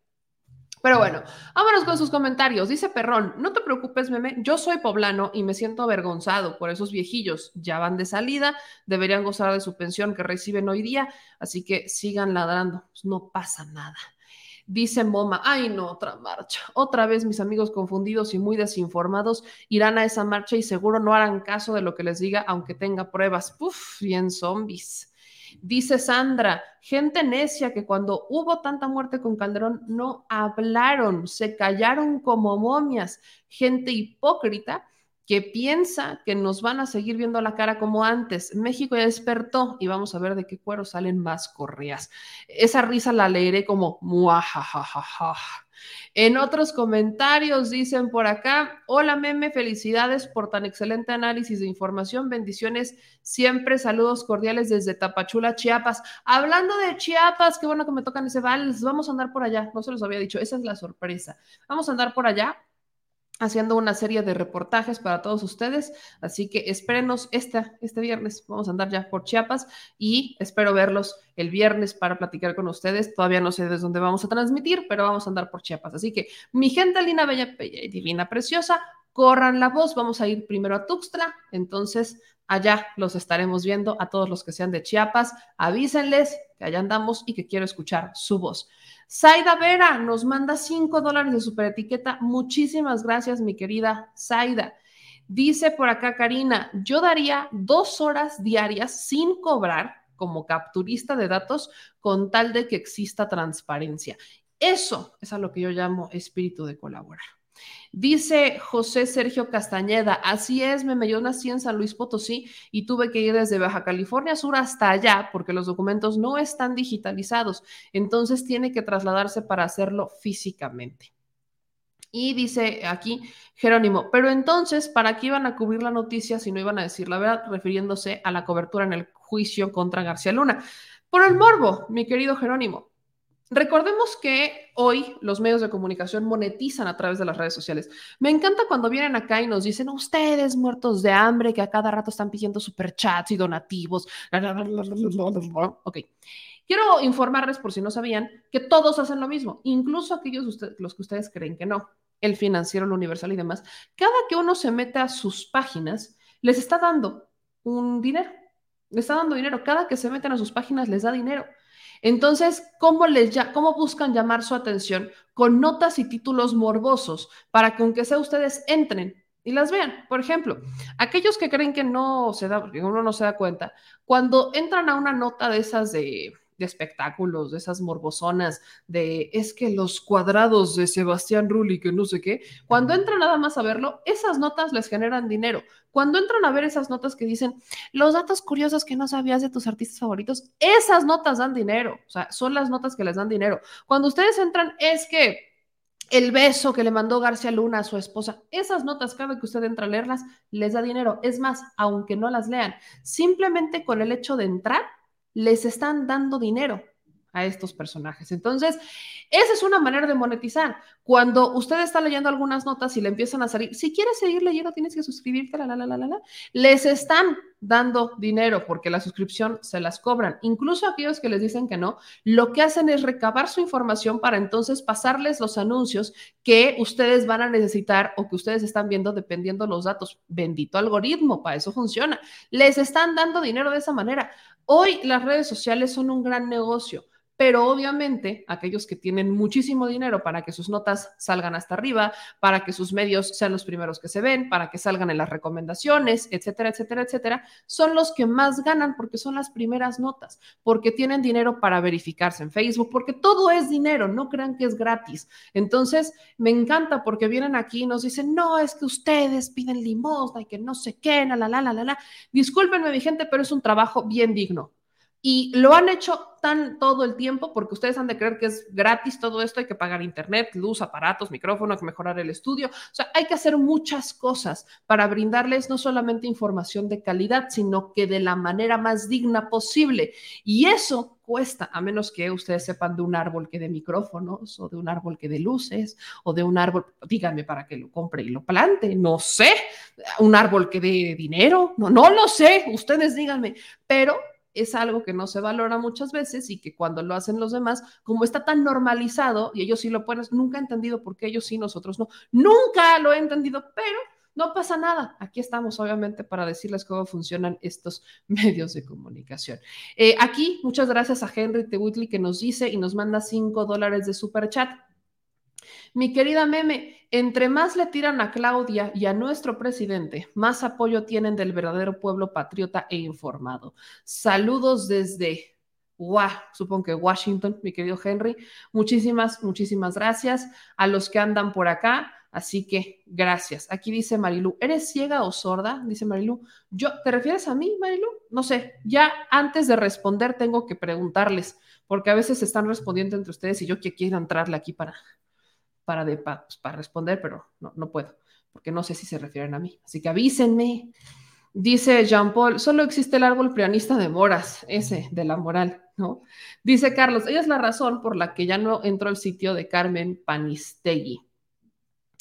Y dice Ceci, así es, tu tiempo tiene que ser recompensado porque la vida cuesta. También, también, así es, mi gente. Pero bueno, ya nos vamos. Los voy a dejar con el clima y nos vemos hoy a las 9 de la noche para seguir diciendo las cosas al chile.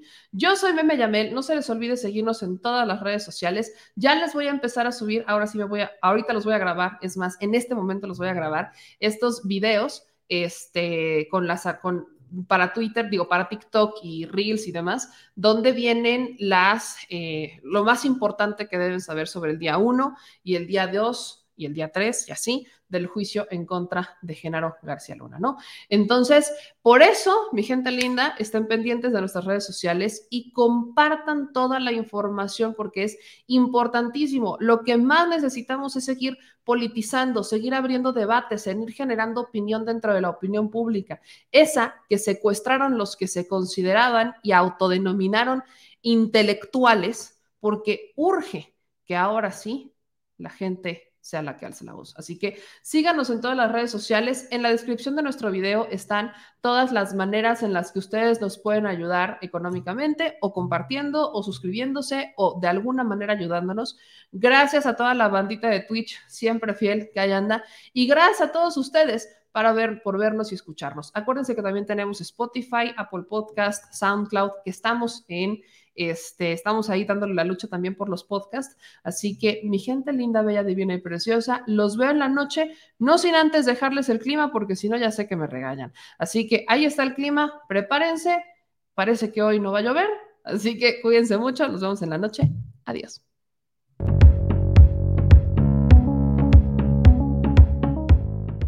El Servicio Meteorológico Nacional de la Conagua le informa el pronóstico del tiempo. Este día, el Frente Frío número 27 se desplazará sobre el oriente, sureste y la península de Yucatán, generando lluvias puntuales intensas en zonas de Veracruz, Oaxaca, Chiapas y Tabasco, las cuales podrían estar acompañadas de descargas eléctricas y posible caída de granizo. Lluvias muy fuertes en la península de Yucatán y chubascos en Puebla. Estas lluvias podrían originar incremento en los niveles de ríos y arroyos, deslaves e inundaciones en zonas bajas de los estados indicados. Asimismo, la masa de aire frío asociada al frente mantendrá ambiente frío a muy frío con heladas por la mañana en zonas altas del noroeste, norte, noreste, centro y oriente del territorio nacional, incluido el Valle de México. Además de evento de norte fuerte a muy fuerte en el litoral del Golfo de México, península de Yucatán, Istmo y Golfo de Tehuantepec.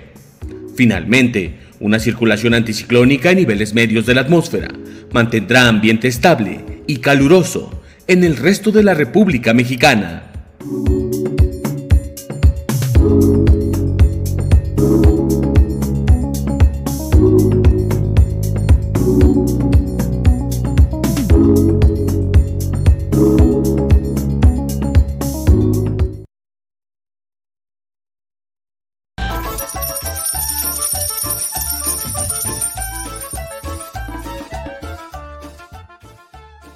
Chile. Recuerda que una forma de apoyar nuestro proyecto e impulsarnos a generar más y mejor contenido es a través de los superchats en nuestras transmisiones en vivo. Solo tienes que dirigirte al recuadro donde escribes mensajes, darle clic al símbolo de moneda, colocar los datos de tu tarjeta bancaria, el monto a donar y de forma inmediata se verá reflejado en un recuadro de color con el mensaje de tu preferencia. Otra manera, por si no nos alcanzas a ver en vivo, es ir a la descripción de nuestro video de YouTube, darle clic a la liga de PayPal y repetir el proceso como en los superchats. Ese recurso llegará directo a nuestra cuenta bancaria. En Facebook también puedes apoyarnos de forma mensual. En el inicio de nuestra página encontrarás el botón Quiero colaborar. Ahí podrás adquirir una membresía que nos impulsará a seguir combatiendo la infodemia desde esta plataforma. Y si eres de los que no confía en la tecnología, puedes hacer un depósito o transferencia a nuestro número de tarjeta Banamex, desde cualquier establecimiento, banco y hasta tu aplicación móvil. Anótalo.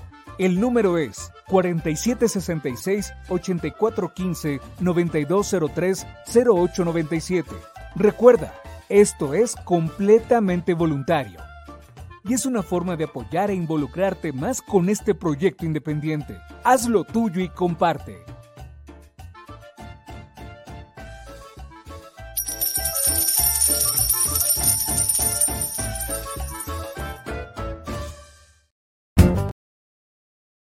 Si la Secretaría de Gobernación va a emitir algún tipo de pronunciamiento, si bien usted ya erradicó eso, están todavía sobre la mesa. perdón, se pidió permiso En 2009 junto a otros funcionarios. Eh, preguntarle, porque aquí... somos simplemente administradores de los dineros del pueblo.